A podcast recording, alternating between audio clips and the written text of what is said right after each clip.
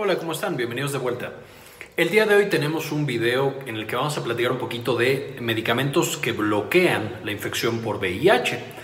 Ya hemos platicado un poco de ellos en el video que hicimos de VIH, que les recomiendo mucho revisen antes de ver este video porque les va a dar todo el contexto completo. Les dejo el enlace en la parte de arriba, nunca recuerdo de qué lado aparece, pero en la parte de arriba del video. Y entonces tenemos dos intervenciones que pueden eh, inhibir o bloquear la infección del VIH en pacientes muy bien seleccionados.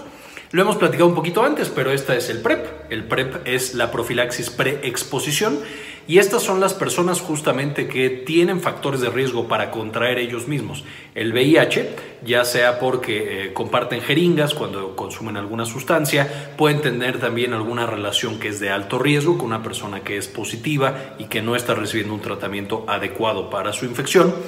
Podemos tener también, por ejemplo, personas que se dedican a eso y que entonces tienen riesgo eh, por su eh, línea de trabajo. Y eh, todas estas cosas lo que generan, o, una persona que está empezando con una relación que es bastante dudosa, puede tener también el riesgo. Y por supuesto el uso de ciertos anticonceptivos como los preservativos nos pueden ayudar a prevenir el riesgo. Sin embargo, también existe una vez más el PrEP.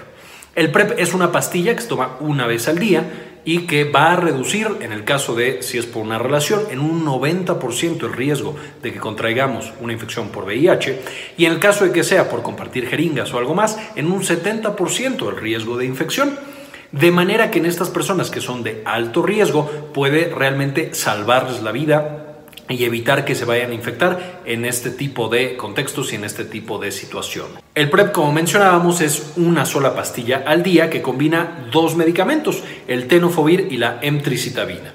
Estos dos llegan a la sangre y entonces van a estar en la sangre todos los días porque la estamos tomando todos los días y aunque el virus llegue a nuestra sangre, estamos relativamente protegidos de que se meta en nuestras células y genere la infección.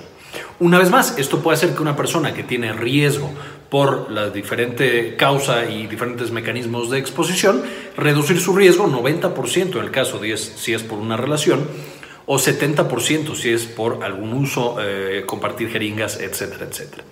Entonces, este PrEP es muy importante y en las personas que tengan algún tipo de riesgo, alguna relación nueva que es de alto riesgo, una relación que no es monógama o que no sabemos si es monógama o si es monógama y entonces estamos ahí compartiendo microbios con muchas personas, o estas personas que por algún motivo están compartiendo eh, el, método de inyección, puede eh, generar una protección muy importante. Ahora, además de este PrEP, tenemos también algo que se llama PEP. PEP es una profilaxis post-exposición, es decir, algo sucedió y yo me expuse al VIH. Por ejemplo, tuve una relación que no sabía que era de alto riesgo y descubro que sí es de alto riesgo. Puede tener también que no estaba tomando mi PrEP como, como hubiera sido lo ideal, pero que de pronto comparto la jeringa o que, eh, por ejemplo, una situación de abuso o alguna otra de estas cuestiones bastante, bastante desagradables. Entonces yo puedo ahora tomar un medicamento, este medicamento solo se toma por 28 días y aquí hay varios regímenes.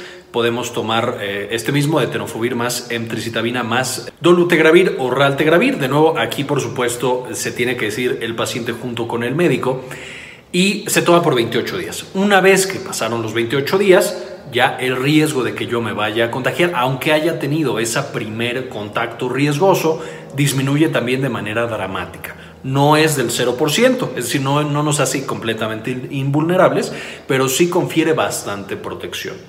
Entonces, de nuevo, el PrEP se utiliza cuando yo sé que me voy a exponer y entonces me protege desde antes, tiene que ser consumido todos los días, porque si yo dejo de consumirlo un día, disminuye la concentración en sangre y eso puede hacer que me infecte. Si yo no lo estaba consumiendo y me expuse, entonces tengo que dar algo más fuerte y por eso se da este mismo medicamento o esta misma pastilla combinado con la segunda o en algún otro régimen que el médico con el paciente decidan y que sea el más seguro. El PrEP, que es el que se toma siempre, se va a mantener el tiempo que yo mantenga esa relación de riesgo o esa exposición al riesgo. Si es un año, pues tendrá que ser un año, dos años, tres años. Por supuesto, puede llegar a causar con el tiempo ciertos efectos adversos, principalmente náuseas o malestar, pero por supuesto es mucho mejor que estar infectado por VIH y más adelante eh, desarrollar las complicaciones de esta misma infección. Por otro lado, está el PEP, que es la post-exposición, solamente dura 28 días y después de los 28 días se suspende. Por supuesto, si la persona se mantiene con esa relación de riesgo o esa otra factor de riesgo importante, pues tiene que ahora migrar del, PEP al PREP y tomarlo todo el tiempo. Dicho esto, también es importante mencionar, y lo, habíamos dicho ya en el video de VIH que eh, ya habíamos visto antes, y les dejo en la parte de arriba, que una persona que es diagnosticada con VIH y toma medicamentos antirretrovirales adecuados y yo le hago un estudio de sangre y no encuentro rastros del virus en su sangre, esa es una persona que se ha negativizado y esa persona no transmite el virus. Importante, por ejemplo, cuando tengo una relación con una persona que fue VIH o que es VIH positiva, el hecho de que esté bien controlada y que esté en niveles negativos o no negativos, pero esté en cero su conteo viral, eso hace que no me transfiera el virus. Por supuesto, es muy importante hablar con su médico y él les indicará si necesitan tomar PrEP o no necesitan tomar PrEP en esa circunstancia. Pero es más importante en esos casos negativizar el VIH que incluso empezar con el PrEP. De nuevo, su médico les tendrá que decir cuándo sí y cuándo no, pero las personas que son negativas, ellas ya no transmiten el VIH. Finalmente, todas estas intervenciones, tanto la PrEP como la PEP, son esenciales para las mamás que están embarazadas y que son VIH positivo, ya sea de nuevo por algún abuso o por algún factor de riesgo que tuvieran antes. Y es importante mencionar que ya la mayoría de los bebés cuando nacen pueden no contagiarse de esta terrible infección. ¿De qué manera? Por supuesto, se le dan antirretrovirales a mamá antes del nacimiento, durante el trabajo de parto, si es que se le permite tener trabajo de parto, usualmente se hace una cesárea para que no esté en contacto la sangre del bebé con la sangre de la mamá y entonces no haya o disminuya el riesgo de infección. Y muchas veces al bebé, ya que nació, también se le dan medicamentos antirretrovirales un poquito como si fuera PEP, es decir, ya te expusiste porque tu mamá tenía la infección en su sangre y ahí se mezcló la sangre del trabajo de parto o estando dentro de, su cuerpo. Pero el hecho de que nosotros tenemos el PEP disminuye tu riesgo y entonces la mayoría de los embarazos que son bien cuidados, los bebés pueden nacer libres de la infección por VIH, lo cual va a ser muy importante en asegurarle a ese pequeñito una buena calidad de vida y tener una vida muy larga y muy tranquila. Ojalá. Este, pero además en disminuir la tasa de infección que tiene este virus, facilitando de esta manera, por supuesto, su erradicación, esperemos que muy pronto.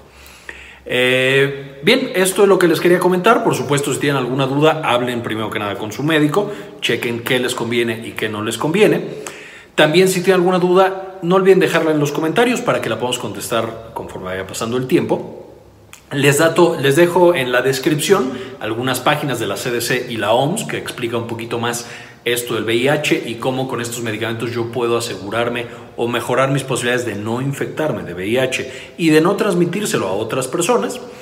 Eh, también suscríbanse al canal para ver todo este contenido, nos ayudan bastante el estar creciendo y a tener cada vez más contenido y ayudar cada vez a más personas. Finalmente, eh, agradecerle mucho primero a todos los miembros de Patreon que nos apoyan con una donación mensual con los videos que nosotros subimos. Realmente nos ayuda muchísimo a mantener el contenido, a hacerlo de calidad y hacer cada vez más. Y también este video va a estar patrocinado por Rappi. Rappi es por supuesto la fantástica aplicación en la que ustedes pueden pedir a domicilio, a su trabajo, a su casa, a donde sea, eh, alguna cosa que necesiten, desde eh, fármacos de la farmacia, algún medicamento que hayan olvidado, que no tengan en su casa y les surge y no quieren salir, o a lo mejor comida, incluso dinero en efectivo, si es que van a algún lugar, no aceptan tarjeta y no lo sabían, pueden pedir directamente dinero a través de la aplicación. Y en esta ocasión, si ustedes descargan la aplicación y meten el código Synapsis, van a tener mil pesos de crédito para su primera entrega. Entonces, chequenlo si les interesa, es bastante bueno. Y muy bien, eso sería todo. Les agradezco muchísimo y como siempre, ayúdenos a cambiar el mundo, compartan la información.